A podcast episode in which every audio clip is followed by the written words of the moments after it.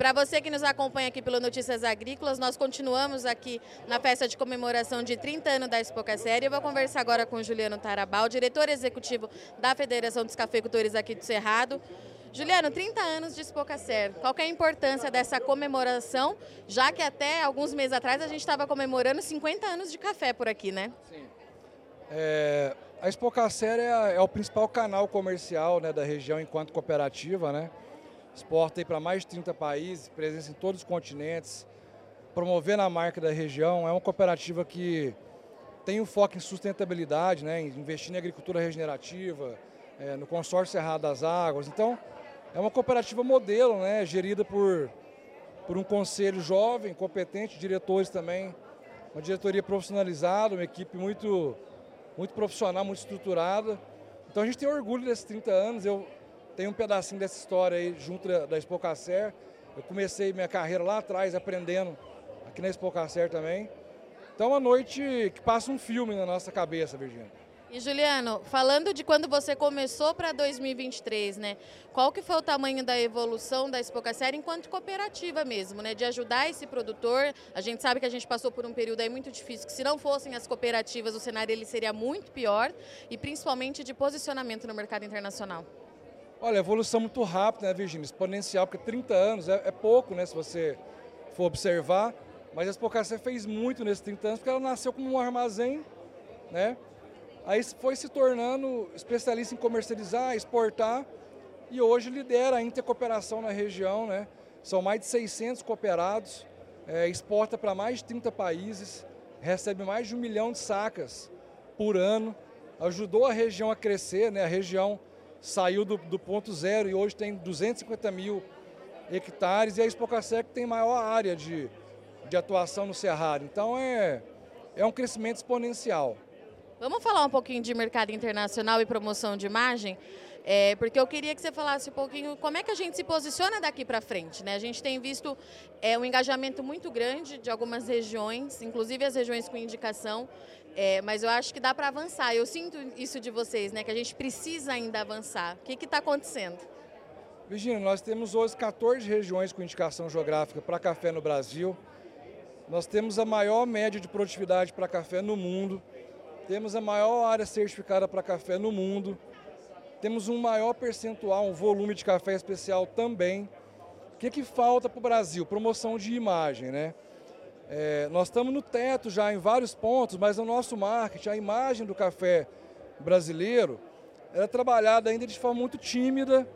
É, eu não vou falar de forma amadora, mas é, de certa forma é, entende? Porque é, não está à altura do potencial do nosso país. Nós não podemos só falar que a gente é o maior do mundo, né? A gente tem que mostrar com competência essa. Então nós não temos uma estratégia de marca, né? A Colômbia tem, a Costa Rica tem, a Guatemala tem, o Brasil não tem uma estratégia de marca. Essa marca Cafés do Brasil que você vê pintada na sacaria não tem controle, né? Então como que você vai agregar valor numa marca, numa coisa que não tem controle? Então acho que nós chegamos no, na estaca, assim, no ponto final dessa história e daqui para frente tem que ser diferente. Nós temos que focar agora na imagem. Nós temos que ser competentes na promoção como o nosso produtor é. Porque senão nós vamos ficar dando murro em ponta de faca, gastando dinheiro, sem ter um direcionamento, sem ter uma estratégia. Então nós estamos conversando essas 14 regiões com o Secafé, faz um trabalho espetacular de sustentabilidade, com, muita, com muito conteúdo, muito embasamento. A BSCA também, que faz um trabalho interessante no café especial, importante, mas nós temos que além do café especial, nós temos que construir marca. Café especial, o mundo inteiro produz café especial. Marca é, é diferente, ela é exclusiva, ela é única, ela conversa com o consumidor. Então é isso, eu acho que agora a gente tem que de uma vez por todas, ter um plano, né, fazer um movimento para levar o café brasileiro, não só para o exterior, mas para o Brasil também, com a competência que o nosso produtor merece. Esse é o ponto. Juliana, eu ia falar exatamente isso. A gente fala muito de mercado internacional, mas a gente sabe que às vezes a gente não consegue levar essa comunicação do campo para o nosso mercado aqui. né? Eu acho, e daí eu vou te perguntar isso, a gente ainda tem um gap muito grande entre campo e cidade. Como é que a gente vai avançar nisso? Porque entre nós, nós conversamos e a gente se entende, né? Mas como é que a gente leva isso para fora, para quem não é da área? Comunicação, né? mas uma comunicação bem feita. É, não, é, não é só falar de agro, né? De agro. A gente fala muito para dentro da bolha, né? Essa linguagem pontuação, é, café especial, não é isso. A gente tem que seduzir o consumidor, encantar ele com storytelling, com história, com é, sustentabilidade. Nós temos muita coisa para contar. Agora isso, Virginia, depende é, de uma forma profissional para se contar essa história. É, tem aquele publicitário famoso lá, o, agora me fugiu o nome, mas é, é um baiano, um publicitário famoso, que deu uma, uma, uma, entrevista recentemente que eu gostei muito, porque ele falou o quanto o agro perde é, na geração de valor por não saber comunicar. Então isso não é só para o café, o Brasil como um todo no agro, a gente tem que focar muito agora em comunicação, aprender a comunicar bem, para fora da bolha também, para chegar no consumidor e quebrar muitas barreiras que ainda existem, né? É, na questão ambiental, na questão de mão de, de, de mão de obra, né? Hoje se fala muito nessa questão do trabalho análogo ao escravo.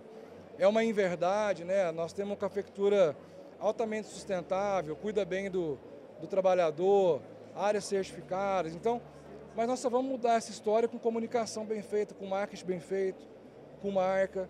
Então a gente tem que avançar e focar nesse ponto. O nosso produtor já fez o dever de casa. As entidades responsáveis por promover o café do Brasil precisa fazer o dever de casa agora e nós das regiões produtoras, com o Sebrae, a BDI, CNA, Ministério da Economia, estamos focados nisso. Na imagem Estamos construindo uma nova plataforma né, de rastreabilidade, com blockchain, big data, tudo de, tudo de mais moderno que a gente puder imaginar. E junto com a estratégia de rastreabilidade, uma estratégia de comunicação também, para levar a nossa cafeicultura é, para o consumidor. Então, o nosso futuro tem que ser focado em comunicação, é isso para a gente encerrar? Sem dúvida, é um pilar fundamental, lógico que tem outros também, governança, sustentabilidade, mas a comunicação é, é o foco para poder chegar no, no consumidor. Obrigada, Juliano. Estivemos aqui então com o Juliano, que falou bastante de comunicação. Eu agradeço muito sua audiência e companhia. Não sai daí, já já a gente está de volta.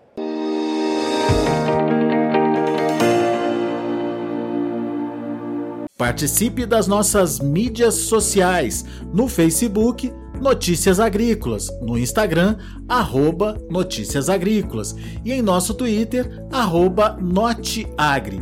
E para assistir todos os vídeos, se inscreva no YouTube, na Twitch, no Notícias Agrícolas Oficial.